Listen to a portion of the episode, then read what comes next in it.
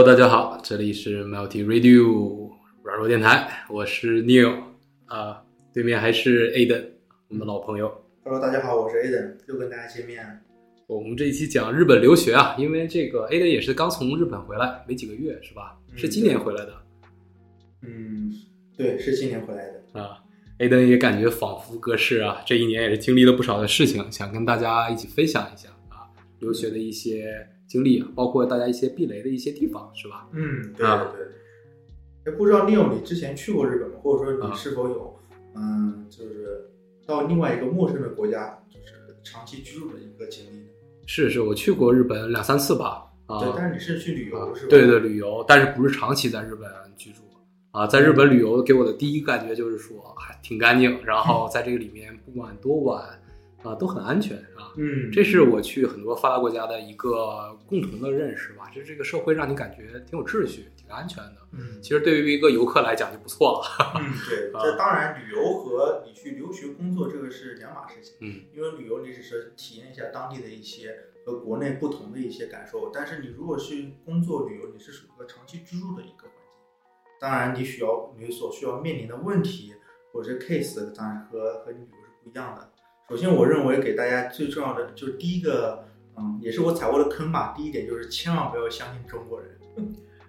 哎，也不是中国人，不要相信一些同胞吧。嗯，因为过去过去之后，你作为一个异乡人，你在当地你对谁都不认识，你也不知道当地一些情况。嗯，你如果轻易的相信别人，那么你所面临的一个 risk 风险就是完全取决于对方的人品。你不知道对方是好是坏，对方想坑你都没有办法。我之前就遇到过一些情况，因为我当时去留学，首先面临的第一点就是需要找个房子来租一下，需要租房子。那么我找的第一个中介就是中国人开的一些一家证券公司。嗯，我当时大概我记得非常清楚，交了大概六万日元一个月，然后给我分的一个，是其实跟我家现在跟我住的厕所差不多大的一个地方，还还是上下铺，那里面特别特别杂乱，大概里面的装修的嗯环境就是昭和时代那种特别老旧的那种楼，特别脏特别乱。后来嗯我才知道，他那个房子其实在当地的市场价。嗯，最多最多三万日元，其实相当于吃了我大概一一倍的差价。那么最后这 case 我解决，我是转头找了一个日本人的中介，你可以克服一些语言上的一些困惑、嗯、困难吧。当然，你可以换个角度来讲，你突破了你内心的你跟外国人交流的一些呃屏障吧。人家是服务你的，你哪怕日语说的再不好，或者说再不知道怎么说，你可以借助一些翻译工具啊，然后你让他们给你找一些。嗯，日本人虽然说他们不会，他们可能会歧视一些外国人，这肯定是都有的，对，都有歧视。这个歧视是每个国家都有的情况。但是日本人最重要的一点，他说他们有契约精神，他至少不会把三万块钱的三万日元的房子，他转头六万卖给你吧？嗯对，是，其实中国人在整个的一个人群里面是比较喜欢投机的，是吧？投机最基础的一个点就是信息差嘛。啊，嗯其实像我们如果在美国的话，或者是在澳洲、加拿大这种华人比较多的地方，有个说法就是说，呃，可能第二代移民会骗这个新移民，新移民可能会到骗这个后过呃，但去了很很多年，但是待了几年的人，然后待了几年的人可可能会骗这个新过去的人，是吧？有这样的一个鄙视链也好，或者是赚钱一个链条也好，对是吧？？当然，我这并不是说中国人都不好或者怎么，嗯但是你既然是自己一个人，特别是女生到国外，你肯定要把这其中的风险降到最低嗯。你可以，你如果找一个中国人帮助你或中国中介，他有骗骗你的一些风险。嗯如果你找的是日本人或者当地人，那么就会有法律来保护你。嗯所以说，我认为这个是其实挺重要的一点。呃，当然这也是 Aden 的一一次日本的留学经历的一次嗯大数据的总结了、啊。嗯中国人毕竟不骗中国人啊，我们当然也是对啊非常支持这个论调的。好，那仅是我们的一些个人的分享，是吧？嗯，对然后说到房间的话，其实 Aden 也说有上下铺的这种特别小的房子，六万日元。对这折合人在在东京吗？对，在东京那应该是一个非常用那个英文是傻逼的一个地方，对对，脏乱差的一个地儿，是吧？对，啊，当然，其实日本有很多地方是给我感觉小是很小，但是干净是真干净啊，是吧？包括那个屋子里还是什么智能马桶啊，包括日本多小的房子都给你整个浴缸什么的这个执念还是让我觉得挺有趣的。第一次是去日本的时候，啊啊，我不知道那个 Aden 在那个东京的时候是在东京是吧？是涉及到通勤嘛？其实对日本在通勤的时候也是给我最大困扰的时候啊，这电车这么多人啊，有的时候还得真得有个人在外边儿这个挤你才能进去啊哈啊，Aden 有这种通勤的一经历，对，有通勤的经历。啊其实，嗯，我认为就是，嗯，到国外来说，衣食住行这个是四个非常重要的点。刚才说到的住，那么我们现在再来说，嗯，出行吧。其实，在日本来说，不千万第一个周末，千万不要打车，得打车动辄，动辄就上千日元了，一千，呃，哪怕上万日元都是有可能的。那我们出行可以通过电车，因为日本的话，它是路上的、地上电车和地下的地铁，它是完全可以打通的。但是它日本的通行，呃，公共交通通行费用是比较高，它不像国内可能你一块钱两块钱就能把坐一圈地铁就下来了。你嗯，如果是工作或者留学的话，首先要办一张当地的就是地铁卡，然后通行，然后你进站、进站、出站都刷卡就好了。当然，通行费用都很高的，平均一趟的话，嗯，粗略粗略计算吧，就是二十块到三十块人民币左右。那这样算下来，一天是小一百就下去了。一个月的通行费用就大概三四千人民币左右了。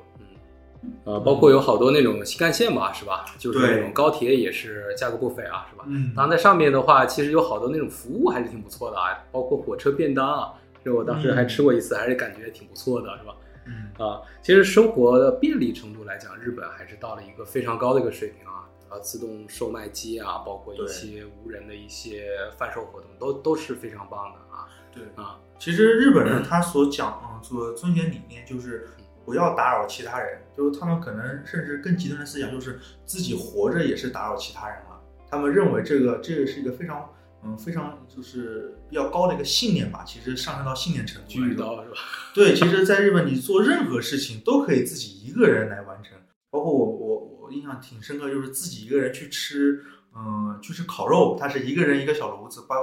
然后做着这个类似于小隔间一样的东西。服务员上菜也不跟你正面接触，直接拿一个隔板一打开，然后把把肉给送过去，自己烤就好了。你可以完全，你进去之后，从投币买东西到最后，嗯，服务员上菜，完全可以不和其他人进行一个接触，包括你最后走了都这样。所以对于社恐患者，其实我是有一点轻微社恐的，这是非常好的一个嗯生活方式。对有那些拉面店是吧，在外面投币拿着票是吧？然后有个人在一个在一个小呃小洞的后面把你的票拿走，你都看不到那个人的人影是吧？过一会儿，像你这个 customize 的一个拉面，它就从那个小洞子给你端出来了，你都完全不需要对对接触任何人。对，甚至日本有一些，比如说情人酒店、情人旅馆，其实情人旅馆也就是呃情侣或者说不认识的人，男女也都可以进去，包括从开房到退房都可以完全不用跟呃服务人进行一个接触。嗯，嗯，对，是，呃，好吧，其实刚才 Aden 也是讲了一个挺有意思的一个话题啊，就是说我们在那生活和在那儿旅游是完完全全两种心心态吧，两种 mindsets 是吧？啊、其实我们在旅游的时候就随便扔垃圾都无所谓啊。当然我们在生活的话，听说日本的这个垃圾分类是非常的严苛的，是吧？嗯，听说这个喝的塑料瓶需要三类是吧？对一个是瓶身，一个是瓶盖儿，一个是瓶子外边的纸，塑料纸。对啊啊！而且每天是不是每一天都可以倒垃圾的？不是每天都可以倒垃圾，它打最简单比方就是你喝你喝完的，嗯，喝喝喝完饮料的，它那个瓶子你分为纸，就是你用纸装牛奶和你，嗯，比如说可乐，我们塑料瓶它是不同的，你塑料瓶你要分开，就是塑料瓶的瓶盖儿和塑料瓶上面的那个包装纸分为可燃物品，然后塑料瓶这个透明瓶它是一个就是一个塑料瓶。然后每周你必须要规定的哪一天、什么时候你去扔。日本是有有非常严格的法律，如果你刻意的扔错了，你甚严重，轻则是罚款一万五千日元，重则是可以是可以是拘拘留或者是坐牢的，嗯是严格到这种地步。包括在日本，你在街上，如果是日本街头是没有垃圾桶的，为什么没有垃圾桶？因为之前日本就是发生过垃圾桶炸弹事件，所以说日本在街头上是没有垃圾桶的。就在街头你是不可以随便乱扔垃圾，甚至随就是嗯，在街头抽烟也是不允许的，这都是写进日本法律的。在日本当烟民，我们也都是非常有体验啊，就是关在一个街角的一个小玻璃房里，那里面我感觉不点烟我都抽了那么一盒烟了。对对，真是的，就是像我之前去新宿车站的时候，就会发现新宿车站有一个点，然后里面好多人在聚在一起抽烟，是就是这样。太粗 VI 了，是吧？嗯 啊，呃，再一个让我感觉到挺有意思的一件事情啊，就是说，Aden 刚才也提到了，就是你可以完全一个人活得非常好，但是在尽量少的接触到其他人。嗯，所以说，我们看到那个日本宅男是不是也特别多呀？是对，宅男特别多，有那个几十年都不出门有种有这样的，就是他们他们日常吃的完全就是点外卖，然后垃圾就嗯定期往，甚至有的宅男为了防，他哪怕连扔垃圾跟别人接触，他自己都感觉非常恐怖，他要把垃圾堆到房间里，就包括之后啊，日本当时出了好多新闻，把那个房间打开，里面除了一张床，其他全部都是垃圾。对，这个是非常极端的一种情况。是，然后在里面就看那个漫画书啊，包括这个随便在网上看看碟啊什么的。嗯，对，就啊是，是那个宅男喜欢那些东西啊，是吧？那我们就不说了，H cartoon 啥的，是吧？啊，呃，当然，其实给我们说这种社恐患者当然是个福音了啊。当然，有的时候跟日本人接触的时候，会给我一种啊，当然很礼貌了啊，也会另外一方面会给我一种稍稍有点冷漠吧啊，尤其又在我不会讲日语的一个前提下，对很难的真正的了解这个朋友啊到底是什么样的人，他喜欢什么样。很少有人就是展开心扉的跟你交朋友，是吧？对，感觉对外国人来讲非常非常难。对，因为它本身的中日文化还是有相对应的差异，就可能用我们通俗的话来讲，就是我有时候感觉日本人的脑回路和我们中国人是完全是不一样的嗯。他们首先对你非常客气，他只是他语言当中他会说一些 s i m a s 或 o j a m a 但是他其实内心是拒绝你的，他是不会跟你说，就其实相当于我们对自己的好朋友来说，我们不会跟他说客气的话，有时候会甚至说，哎，你把那些东西拿过来就好了，就不会说一些谢谢或者说请的话。但是我们对于一些陌生人来说，我们会反而反而会非常的客气，比如说请把这些东西拿过来一样嗯。其实这套理论对于日本人来说同样的如此，嗯特别是你作为一个初入日本人，初入日本并且日语说的不太好，甚至不会说日语的话，嗯，中国人来说，你融入当地的日本人社会，其实日本人圈子是非常难的。嗯，嗯是的，听说有好多那种风俗业也都是不接触、不接受这个中国人的，是吧？不，当然不是中国人，外国人就是不会日语的这些、嗯啊其他种族的人群啊。对对啊，虽然可能有自己的一点点小傲娇，可能更多的是确实是觉得没有办法给你一个满意的服务，对对是吧？对，然后到这里又 又又进入了喜闻乐见。我有一个朋友的系列，啊就是我有一个朋友，啊他经常去风俗业，然后他就会跟我说，啊就日本的风俗业，嗯，就是有一些，嗯，有一些他是不是对不对外国人开放的？为什么呢？因为，嗯，在他们看来，就是外国人他因为不通日语，然后会做一些伤害女孩的事情，或者说伤害，呃，风他们风俗业内部规则或者公共场所的事情。cross line 了，是吧？对对，所以说他们就不会接待外国人。但是呢，对于一些高端的场所，就比如说收费非常贵，比如说十万日元起、十五万日元起，他们因为收费比较贵，也会配备相应的，就是女孩也会拿一个翻译器来说，他们翻说还一句双语，对对对，或者说甚至甚至来一些双语，他们会说一些，然后翻译出来给中文或者英文给其他的顾客来说。所以说，日本的风俗业其实真的精华在于那些不对外国人开放这些场所。当然，如果听众朋友有未来有兴趣想要去日本体验一下，可以先在国内学好日语，或者说甚至说一些简单的日语都是可以的，将会在日本风俗业获得一些比较好的体验。或者带个日本的朋友吧，是吧？啊，嗯，，对，哪怕是中国人，是吧？啊，装成装成日本人，咱对对说的不太好听一点的啊，确实可以可以享受到一些更细致的服务吧，是吧？嗯，对，是的。啊，当然说到风俗业啊，是不是 A 的也有什么比较系统的一些介绍啊？啊啊反正我知道有那种像那种，因为日本的有很多的街区是合法嫖娼，是吧？嗯，对啊，这是可以说的吗啊，可以说因为因为我们的嫖娼这些活动主要还在国外嘛？OK，因为我们国内是很少很少有这样的失足少女的嗯啊啊，日本的姑娘的话，我对对于我来讲啊，我就是一个游客嘛，在外面走的时候，其实看到有那种小小的别墅是吧？旁边一个妈妈桑，然后中间跪着一个女孩子是吧？这是一个相对来说比较合理、比较正规的一个地方是吧？嗯对啊，除了这种，我们可能还有很多的这种 variation 是吧？这种对视是吧？对啊，听说还有那种租赁女朋友的服务啊。有对，其实，在日本 法律上来说，日本法律是禁止风俗或者禁止就是嫖娼这个行为的嗯，但是，嗯，它是不禁止你跟陌生女孩谈恋爱这个行为。所以说，嗯，其实相当于，其实这也就是一个脑回路的问题嘛嗯。它其实有一些有一些 bug 的存在，漏洞的存在。所以说，日本的犯罪它分为好几种。第一种就是哪怕是我们就是普通的陪酒，嗯，在国内来说 KTV 的这些活动，在日本这这也是分俗业。对，陪酒就是分罪，并不发生一些肉体的交易。然后另外一方面，嗯，还有一个就是日本，嗯，有一个比如说 pink salon，这个是日本一个分粹，它其实就只是，嗯，在一个场所跟一些女孩进行嗯一些活动。嗯，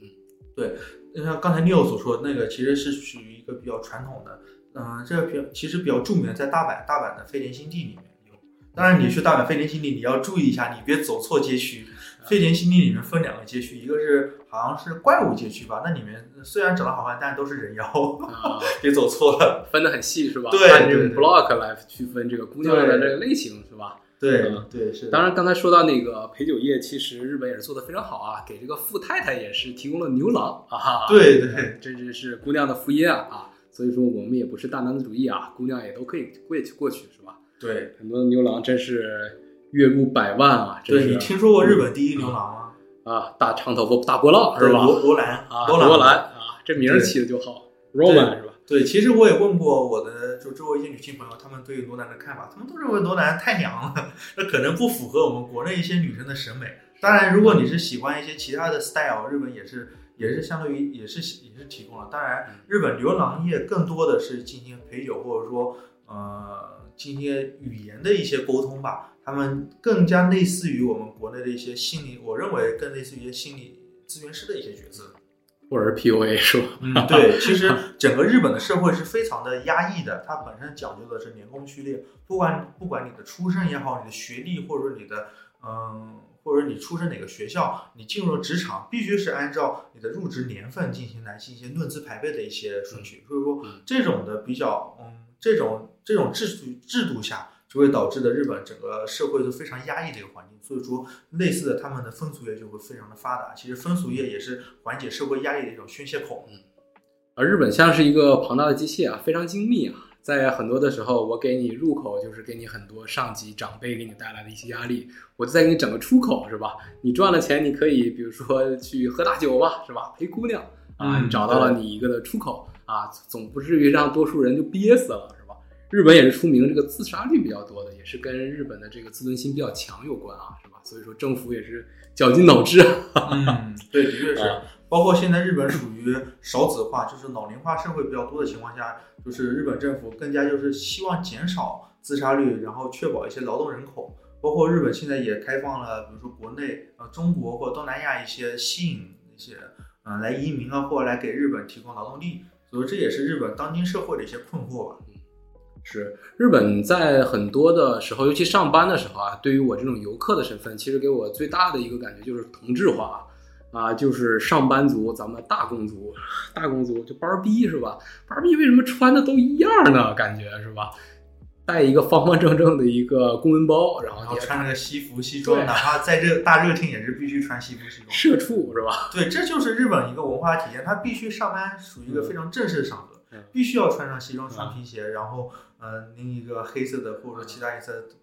公文包，正正正正经经的。包括其实这更更极端，就是你去如果有个文件，日本每个人都是有一个印章的，印章上写自己的姓氏。你文件上面，嗯，你从科员一步步上报到科长，你从科员科员科员的他的盖章的角度必须是斜的，你字是斜的，表示鞠躬。然后只有社长最后审批那个人，他盖章才是直的。其实这一点就是从盖章印章角度上来说，表示一种从下到上的一种。一种，比如说尊敬吧，这也是年功序列的一种体现。嗯，是，呃，再给我另外的一个感觉啊，就是在大街上走的时候，就感觉日本人啊，最近无论是从个头还是颜值啊，感觉都提升了不少啊啊！我也是小的时候去过一次，然后可能三五年前的时候就去过一次啊，包括在一些就比如说银座啊，就相对来说比较时尚的一些地方，经常可以看到这个帅哥靓妹啊，是吧？不再是我们刻板印象中那种。小虎牙，个子矮，对，个子矮矮的，然后前面一个齐刘海儿。相反，我觉得日本人对于很多细节的一些 styling 抠的非常非常细啊，比如说发型啊、指甲呀，是吧？包括个人卫生啊，抠的非常非常细。对，这其实也是正好印证了我之前说的，日本人他最大的一个理念就是不要去麻烦别人。他哪怕认为自己的哪怕指甲不整齐、发型凌乱，哪怕头上有油、身上有汗味儿。他都认为这是对别人的一个打扰，他会自己会非常的感觉非常羞愧。嗯，啊，所以说有的时候在呃，很多的国家在提倡相互照顾啊，或者是相互有爱的前提，呃，在这个之前，我们可也可以适当的提提倡，我们相互先不打扰，然后我们再来彼此相爱、彼此依附，是吧？啊，其实这也相对来说，相尊重了尊重了这个人最最最低的一个道德底线吧，其实是是吧？对，其实这本身形成了一个规则，我们叫露露，它嗯把每个人都束缚住了。嗯其实并不是日本人真有真有素质，他只是他在外面必须遵守这个规则，他如果不遵守的话，那就不会被整个社会群体所接受。嗯但那么如果关上门来在自己家里，日本不是家暴率也很高，好多人在家里其实是很没有素质，家里也很也很乱。但是他在外面，在职场也好，对于其他人来说，都会表现出一副彬彬有礼的嗯现现象。所以说，我认为这其实是一种假客气的体现。一方面来说，其实它对整个社会秩序起到一个比较好的作用；另外一方面，这个个人看法有点假的感觉。对嗯，是，这是也算是一种 fakeness 吧，啊，啊对它是矛盾社啊，日本人日本话可能叫社会假面之类的，是吧？对，啊，呃，其实我们在国内也是有社会假面的啊，只不过可能切换起来更加的没有日本人那么明显啊。嗯日本人是有的时候，比如说工作上是一个样子啊，下班是另外一个样子，然后喝酒是另外一个样子。嗯对，对尤其在喝酒的时候，感觉像群魔乱舞一样，对很难想象这是啊，这是坐我旁边那个兄弟吗？对对对，的确是。啊，而有的时候感觉日本人也确实能喝啊，是吧？感觉是确实生活压力造成的啊。对日本人不管喝啤酒也好，喝清酒也好，他们都很喜欢喝酒。哦，好好多就是日本的嗯社畜或打班嗯那个打工族，他们下班之后都去居酒居酒屋喝酒，一直喝到晚上，我们叫终点，就是最后一班电车的时候才回家，一般喝到九十点，很啊，很长，就很多这种现象。有时候我晚上赶电车回学校，都会看到一帮醉醺醺的室员搁那互相拉手搁那唠，嘴里含糊不清说日语，然后哎走了走了再见，然后完了第二天照样上班。但是好的一点就是，有的时候我们在深夜喝酒的时候吧，就是真的有点像深夜食堂似的，你不管多晚都有感觉像有人在陪你，啊，嗯会他在非常远的一个距离，但是非常搞得大家非常热闹，他又不打扰你，然后让你感觉你又不是一个人在喝闷酒，是吧？感觉这个还是灯红酒绿的，我们依旧还是站在你的旁边啊。当然，确实也是日本有很多的职业也是作为地狱一般的存在啊，包括律师事务所啊，像咱们这种技术咨询啊，是吧？都是这种噩梦一般的存在，都是加班都是常有的，是吧？对，因为日本的它，呃，就像咱们技术技术方面来说，它的客户的需求是非常严格甚至苛刻的。他写代码之前，他会先把一些说呃说明书写的非常非常详细，然后你写每一步代码怎么写，都必须按照他的那个呃设计书说明书文档进行一些编辑，错哪怕错一点都不可以。所以说这也是另外一方面日本人严谨的一些表现嘛。当然，这个严谨也同时束缚了这个企业的一个效率。它每一步都按照这个它的规章制度循规蹈矩，那么它调转方向或者说灵活应变性也会比较差。嗯，但是他们是那种一死呃要死一起死的感觉啊，嗯 很多的那种，比如说柯达是吧，就是处处于那种要死一起死的感觉，这在九十年代都是巨无霸一样的存在是吧？啊、但是就是因为转型比较慢啊、才造成了啊、就是可能濒临破产，现在才有一点点转机啊啊。其实日本给我的感觉就是另外的一个好点，好好的地方就是说它社会又非常稳定啊，不管是孩子对父母的一个遵从啊，晚辈对对上一代的一个遵从啊，对我们经常可以看到开过超一百年的小饭店，就做一碗拉面，是吧？嗯可能爷爷那一辈儿打仗就开始做这碗拉面，然后一直没有变过。当然，在中国这种稳定性就很很少见。对它本身比较稳定，哪怕是小的私人企业，它都是实行一个终身雇佣制，嗯嗯它不会给你签劳动合同，或者说仅三年五像国内三年五年、十年这种劳动合同，它都是终身雇佣制。因为日本它本身的一个，嗯，我们刚才说的也好，一个束缚，一个不稳，一个稳定性，那么就导致日本它整个社会机社会国家机器里面，就是每一个企业都会比较获得一个比较稳定的一个，我们不说发展吧，稳定的一个生存情况。嗯，所以说他不管是一个企业也好，一个人也好，都能在某一个岗位进行长久的工作下去。这其实也是给了国民一个嗯一个信赖感嘛，一个自信心。他认为自己干某一个行业不会有那种朝不保夕的感觉。嗯，是这跟很多的一些北欧啊或者欧洲的一些国家的一些 policy 是差不多的，嗯是吧？啊，更希望你在一个非常狭小的一个职位学的非常非常深，干很多很多的年，经经验非常非常丰富，而并不是像比如说美国企业、中国企业，咱不行，咱就去另外一个方向，是吧？咱们企业一起转型，像新东方，我们一起直播，是吧？这个在日本就很难的发现，是吧？对，当然可能也造成了，比如说一些日本可能啊前进速度可能并没有像我们想象中那么快，是吧？对，啊，包括我看现在基本大家还都在用现金。对，日本人很 很注重用现金的啊，是，包括他们用那个手机，很多还是那种翻盖的。对，日本人日本用手机，哪怕我现在用的苹果手机，它都是加一个翻盖，然后后面夹着几个银行卡或者公交、地铁卡，嗯，进行进行平时使用。好，那我们这一期本来想给大家讲一下我们第一次留学留学经验有哪些避雷的地方，当然 A 的也是我们节目的一个常客啊，我们也不要着急啊。那我们这一期也差不多这样了，最后也给大家找了一个深夜食堂的插曲，大家一听的话肯定能知道那首歌的名字啊，来自于铃木长吉。好，那我们下期见，拜拜，拜拜。